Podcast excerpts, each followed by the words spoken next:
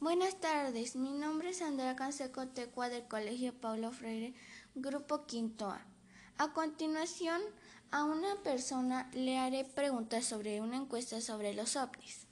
¿Usted cree que existen los ovnis? Sí, ¿Usted cree que son malos?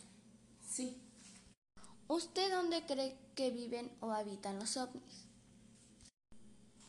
creo yo que viven en el planeta Marte. ¿Usted dónde cree que se transportan? Pues yo creo que se transportan en una nave espacial.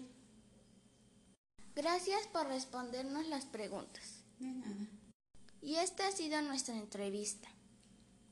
Gracias por escuchar. ¿Crees en los ovnis? Sí, sí creo en los ovnis. ¿Crees que son malos? No, no creo que sean malos. ¿Dónde crees que viven? En, algunos pueden habitar en Marte y otros en la Área 51.